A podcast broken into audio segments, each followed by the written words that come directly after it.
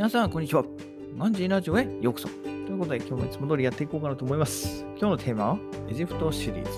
エジプトでの子育てを見ると、日本のそれが何でも素晴らしく見えてしまうお話というテーマでやっていこうかなと思います。はい、今日はね、えーまさにエジプトと日本の違いについて、えー子育ての面でね、紹介していこうかなと思います。はい。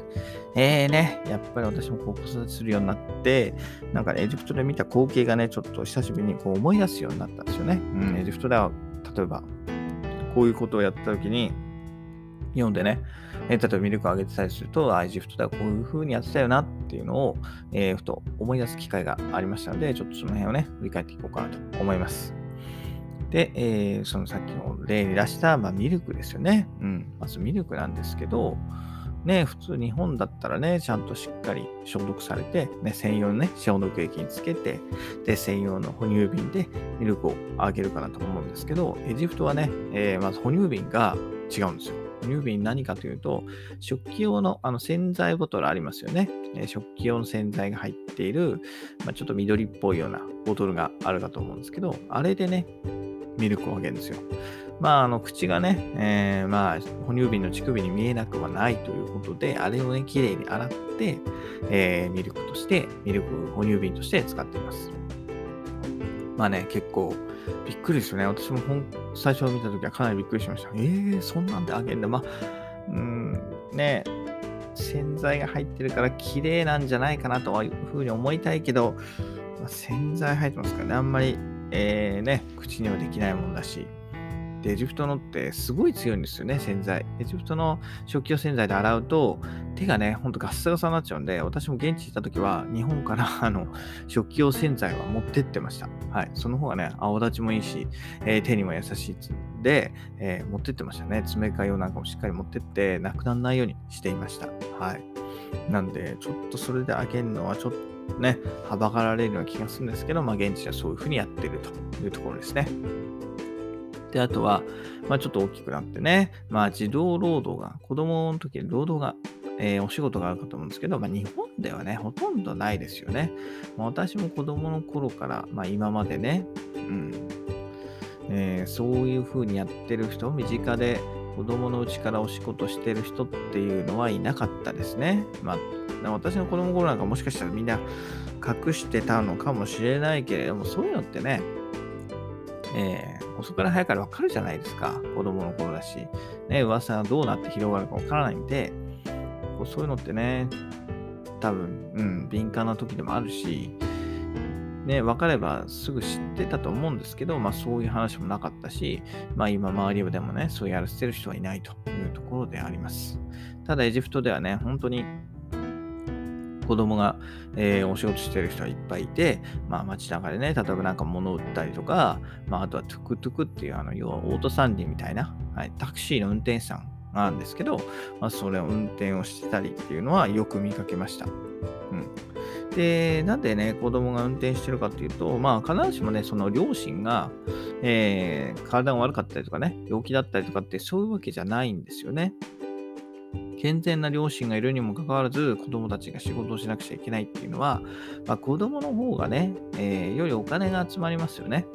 この同情を買いやすいっていうんですかね。同情を誘いやすい、ああ、子供一生懸命頑張ってんだね。じゃあ、ちょっとあげようかっていう、はい、人がどうしても増えるじゃないですか。そういうのを狙って、えー両親はね、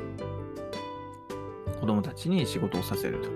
で、両親たちはじゃあ何してるかっていうと、その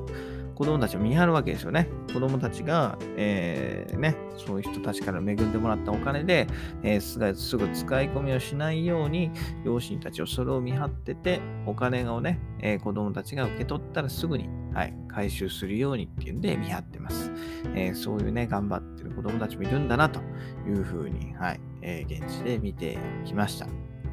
えーちょっと残念ながらね、あの、お金をあげると、他の子供たちも群がってきちゃってね、収集がつかなくなってしまうので、私としてはね、現地ではあげなかったですけど、まあ、ちょっとね、寄付箱があったりすれば、そういう時にね、お金を入れたり、えーお釣りを取らなかったりっていうのはやってきましたね。はい。えーそういうね、えーお金をね、少しずつ落としていかないとね。はい。そのために現地で生活してましたから。はい。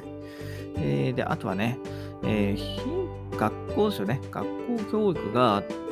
日本でもね、あって、まあ、公立と私立があると思うんですけど、まあ、公立と私立ね、どっちに行ってもそんなには変わらないじゃないですか。最低限の読み書きができて、計算ができてねっていう、そう最低限のところは確保されてると思うんですけれども、まあ、エジプトではね、そんなことはないと。ね、私立、公立では全く教育環境が異なって、例えばね、えー、公立ではこう、課外授業みたいなのがあって、まあ、公園行ったりとかしてね、えー、ね、ちゃんと遊ぶ、ちゃんと仕事じゃなくて 勉強するんかなと思いきや、ただ公園で遊んでるだけみたいな、そういう学校がある中で、ね、えー、私立に、いざ私立に行けばね、インターナショナルスクールに行けば、えー、ね、アラビア語とか、英語だけじゃなくて、その他の言語でもね、えー、教えてたりとかね、はい、子供たちの、え、今後のね、え、未来を作るための、ね、しっかりした発表会が設けられていたりとか、そういうのがあるわけですよね。うん、そういうのを考えると、もうすでにね、えー、貧富の差が、はい、貧富の差のせいでね、えー、教育を受けられる、受けられないの問題があって、えー、結局ね、親になっても、えー、いい会社につけないと。えー、エジプトではね、公務員がほとんどなんで、例えば公務員なるとね、あんまり日本みたいに待遇がいいわけじゃないんですよね。公務員イコール、あんまりお金がもらえない人みたいな感じなので、ね、公務員にならざるを得ないと。で、方やね、そういう私立で一生懸命勉強した人は、えー、外資系の企業について、同じね、年齢ながらにも、えー、給料がね、もう倍以上ですよ。もう倍、倍どころじゃないですよね。10倍とか、えー、ついてる人もいて、実際私の事務所でね、働いている私と年齢同じぐらいの30代の方と、まあ、そのね、お客さんの事務所ですよね。私たちが取引しているお客さんの事務所、公務員なんですけど、公務員で、えー、役職付きの方との給料でもね、うん、数倍から、まあ、10倍ぐらいの差がついてるわけですよね。まあ、そういうね、はい、えー、過酷な現実があるという中でね、えー、私たちができることっていうのは、まあ、日本に生まれてきたことを感謝するってことですよね。はい。うん、生まれてきたこと。はい。日本に生まれたっていうことが、本当にもう幸せなんですよ。はい。なので、それをかみしめて、あとは自分ができることをね、えー、ひたすらやっていくことが重要かなと思いました。はい。ね、ないものねだりをするんじゃなくて、あるものでね、えー、自分の幸せを感じるのはいいんじゃないかなというふうに思いました。ということでね、今日はね、えー、エジプトと日本の子育てについてちょっとね、次回を触れてみました。えー、それではまたね、えー、明日やっていこうかなと思います。それではまた明日、バイバイ !Have a nice day!